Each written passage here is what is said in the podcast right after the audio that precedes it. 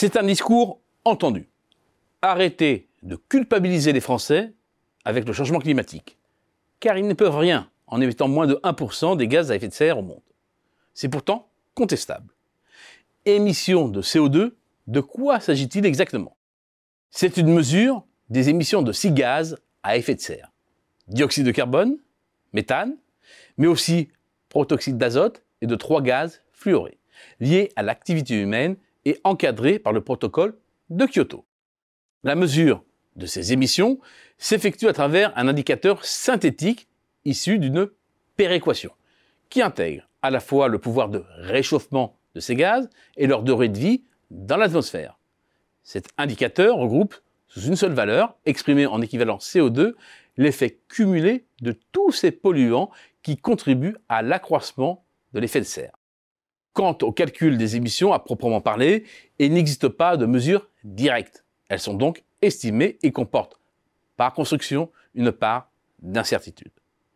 La répartition géographique des émissions mondiales s'établit ensuite selon deux approches. La première, dite des inventaires nationaux.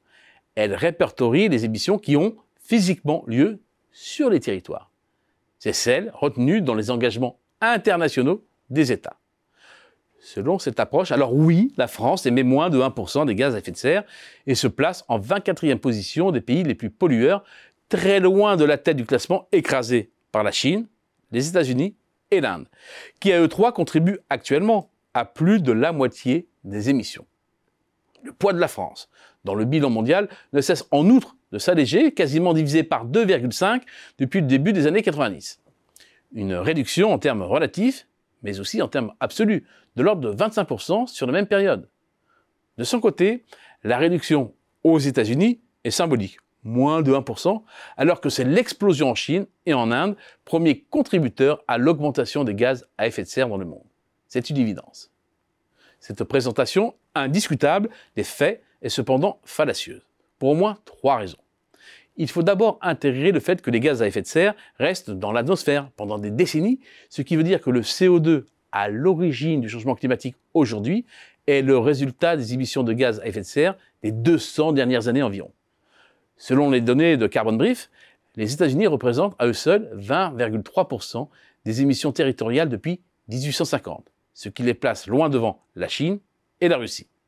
Le Brésil et l'Indonésie sont également en bonne position, car outre les émissions dues à la combustion des énergies fossiles, les données intègrent aussi celles liées au changement d'utilisation des terres et des forêts qui détruisent des réservoirs de dioxyde de carbone. La France, avec 1,4%, intègre de son côté le top 12, en compagnie d'autres pays européens comme l'Allemagne et le Royaume-Uni qui la précèdent. Autre défaut des chiffres généralement présentés, ce sont les pays les plus peuplés qui apparaissent en haut du classement. Il est donc plus juste de comparer les émissions de gaz à effet de serre par habitant. Parmi les plus grandes économies, le Canada et les États-Unis sont les plus polluantes en rejetant respectivement 16,9 et 15,7 tonnes de CO2 par habitant. L'Allemagne, la Chine se situent un cran en dessous et se retrouvent devant l'Espagne et la France qui se placent au-dessus de la moyenne mondiale. Le Brésil et l'Inde sont en revanche bien plus bas. Mais même cette présentation n'est pas satisfaisante, car c'est une approche par l'offre. C'est bien simple. Fermez une usine et importez, et votre bilan carbone s'améliorera. C'est pourquoi il est plus juste de se référer à la seconde approche, celle de l'empreinte carbone. Une mesure des émissions associée à la consommation de produits par les résidents d'un pays indépendamment du lieu de fabrication.